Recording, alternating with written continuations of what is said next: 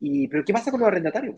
Cuando yo, yo arriendo una propiedad o yo soy un arrendatario y se muere el propietario, ¿qué pasa con, conmigo como arrendatario, digamos?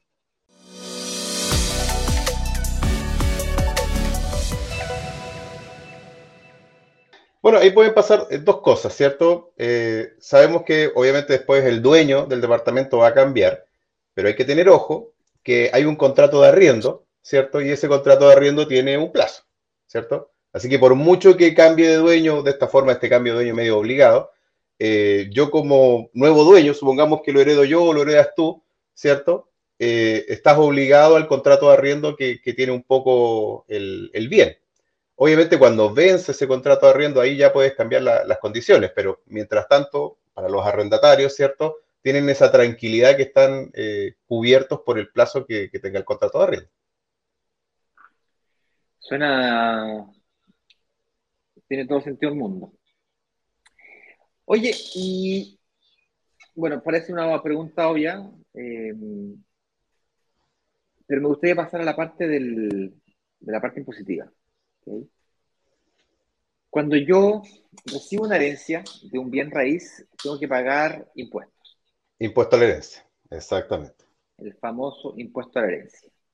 ¿Hay alguna forma de evitar esos impuestos o, cómo afecta eh, el DFL2 o la recuperación del IVA? Bueno, la, gracia, la gracia de, que tiene uno del, del DFL2, ¿cierto? De estas propiedades que están acogidas a este beneficio, es que quedan, cuando es la primera transferencia, o sea, cuando yo soy el primer dueño, ¿cierto? Yo fallezco y esto se traspasa a mi heredero, eh, quedan exentos de este impuesto.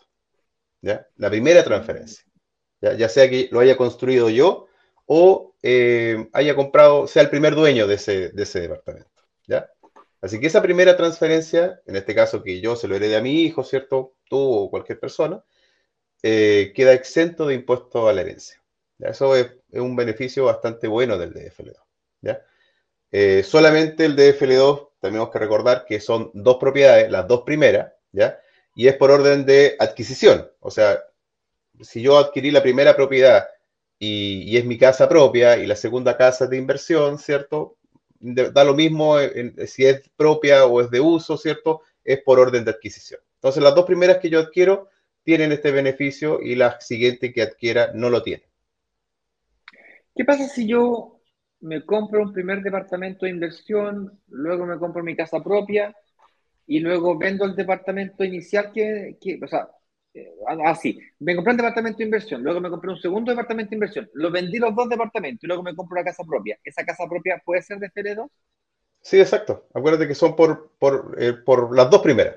¿ya? Cuando tú las vas vendiendo, como que se va corriendo el, el Como que se, eh, se libera el cupo se libera el cupo. Es, exacto, es como tener dos cupos, tú lo has dicho. Esa es la mejor apreciación. Tienes dos cupos. te van quedando los cupos disponibles. Así como que se van, se van moviendo hacia adelante. Las dos primeras siempre. Perfecto. Oye, y aquí viene la pregunta de Ricord. Fíjate, ¿qué me conviene más? ¿Me conviene más el DFL2 o la recuperación del IVA? Y esta es una pregunta no tan simple de responder, fíjate. Eh, es una pregunta un poco más habla es, es, es, bastante, y es bastante habitual también, me, toca mucho cuando la persona quiere ver uno u otro caso, qué es lo que les conviene más. Y aquí, en, bueno, en tributarias, un profesor siempre me, lo dijo en, en, los diplomados y los distintos magísteres que una vez de repente te dicen, oye, aquí siempre hay un gran depende, ¿cierto? Y, y, depende mucho de los objetivos de las personas. Tú bien lo explicabas, ¿cierto? Que depende qué es lo que yo quiero hacer con el dinero, depende cuál es mi plan de, de compra, depende si es que yo estoy buscando generar un patrimonio, ¿cierto? Como lo que estábamos conversando recién, generar un patrimonio eh, eh, inmobiliario, entonces hay un gran depende, ¿ya?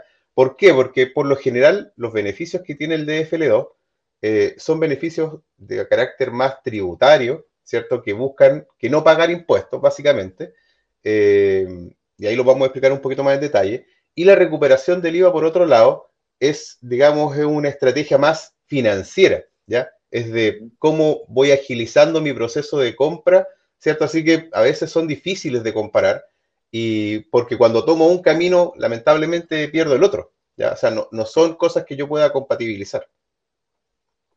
entonces, si es que yo, mismo ejemplo que te di recién, me compré un departamento de inversión, me compré un segundo departamento de inversión, vendo los dos departamentos, me compro mi casa propia y me compro un, al tiempo después de que termino de, me compro mi casa propia, recupero mi capacidad de pago mensual, por lo tanto, claro. me compro un tercer departamento. Ese tercer departamento... No sería tu segundo, porque los otros dos primeros los vendiste. Correcto, sería mi segundo, ¿cierto? Pero ahí, ahí digo, oye, ¿sabes qué? Yo no quiero, no quiero acogerme al DFL2, pues yo quiero recuperar el IVA. Perfecto. Genial, recupero el IVA y por lo tanto eh, se me olvidó la pregunta. yo, creo que, yo, creo que, es más fácil eh, si aclaramos, porque probablemente hay mucha gente que a lo mejor no sabe lo que es el DFL2, aclarar cuáles son los beneficios así rápidamente y, y, aclaramos, bueno, qué es, lo, qué es lo que se obtiene con la recuperación del IVA. ¿Te parece? Vale, vamos. Básicamente la recuperación, el, DFL2, ¿cierto? Tiene estas características de, que, van un poco en función de las características de la propiedad, ¿cierto? Que sean menos de 140 metros cuadrados, ¿cierto?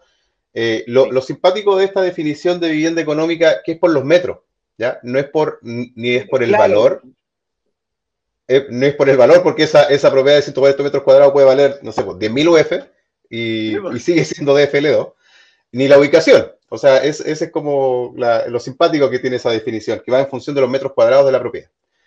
Así que hay ojo porque la propiedad no tiene que tener un, no tiene un límite de, valor lo de la propiedad. Y, y es por por este orden de adquisición, ya sea que yo viva en ella o que la utilice para inversión. ¿ya?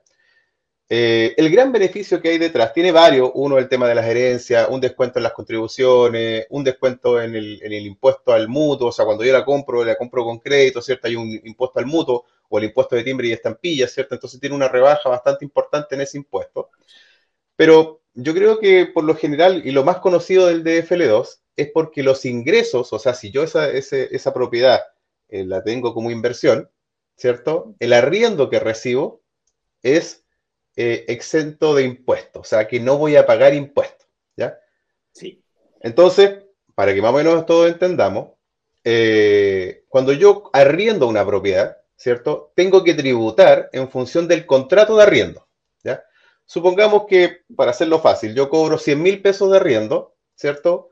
Al año gano 1.200.000 y ese 1.200.000 debería agregarlo ¿cierto? Como estamos justo en periodo de renta, agregarlo, ¿cierto? En mi declaración de renta, sumarlo con mi sueldo, con mi honorario, con, no sé, si tengo empresa, mis retiros, con los intereses que gane por, por depósito a plazo, no sé, sumar todos mis ingresos y además agregar ese, ese valor del contrato de arriendo. Ojo, estoy diciendo que tengo que agregar el valor del contrato de arriendo, o sea, lo que yo cobro, no el diferencial que me queda entre el arriendo y el dividendo, que es como también la típica lo, que piensan muchos por ahí, dicen, no, pero si yo estoy, calzado, cobro 100 mil pesos y pago 100 mil pesos por mi dividendo, entonces mi ingreso es cero. Eso es financiero, o sea, claro, en tu bolsillo recibes cero, pero para el fisco recibes 100. La deuda no tiene, o sea, cómo financiaste no tiene nada que ver con el ingreso que tú estás recibiendo. ¿ya? Como contribuyente, eh, como persona natural, como persona natural. Pagas impuestos como persona natural pagas impuestos por tus ingresos, no por tus ingresos menos los costos, como es, lo hacen las empresas. Como hacen las empresas. Exactamente. Entonces, ahí uno lo suma. Entonces, y ahí el ahorro, ¿cierto? Que yo voy a obtener por el DFL2, por eso digo, va a depender. ¿Por qué? Porque es muy distinto una persona que gana, no sé, un millón de pesos a una persona que gana a lo mejor 10 millones de pesos. Esa persona que gana un millón de pesos tiene un, tra, un porque bueno, también hay como para... Están en tramos distintos. A ver, lo que hay que entender es que el impuesto que uno paga al final de año, ¿cierto? Que es el global complementario, que es donde se suman todos estos ingresos, es un impuesto progresivo. Significa que entre más gano, más pago.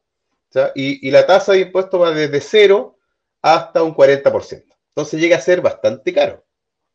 Entonces, y ahí te quedas con la realidad que dicen algunas personas que, oye, eh, eh, cuando yo pago o cuando sumo en mi global complementario, me cuesta hasta dos meses de arriendo el pago de impuestos. O sea, imagínate, o sea, de, los, de los 12 meses, tengo que guardar dos solamente para pagar eh, impuestos que me generan el global complementario. Entonces, por eso se buscan alternativas, ¿cierto?, distintas para disminuir esa carga impositiva. Entonces, el DFL2 tiene esa particularidad. Si yo me compro estas dos propiedades, no van a sumar en mi global complementario. ¿ya? Pero ahí le insisto, el ahorro, porque suena bonito esto, hoy, pero mi ingreso genera eh, no pagar impuestos, suena bonito, pero bueno, hay que hacer el cálculo. Suena, sí, exactamente, pero eh, el, gran secreto, o, saber realmente cuánto me cuesta financieramente ese no pago de impuestos. ¿ya? Entonces, porque claro, como te explicaba, si yo tengo una renta baja, eh, probablemente a lo mejor no voy a pagar impuestos o el impuesto que me estoy ahorrando, entre comillas, es bastante poco. Ahora, si tengo una renta más alta, claramente esta, este, que sea un ingreso no renta eh, es bastante ventajoso. ¿ya? Así que ahí, ahí es donde hay que hacer ese cálculo. Porque una cosa es como la teoría, porque tú dices, ah, no voy a ahorrar impuestos, pero bueno, primero partamos si tenéis que pagar impuestos o cuánto es el impuesto que tendrías que pagar. Para realmente claro, para, para, para, para, materializarlo, ¿me entiendes? Para, para, decir, ah, mira, sí, realmente me estoy ahorrando tanto dinero. ¿ya? Porque finalmente eso es lo que uno busca, eh, el, tema eh, financiero.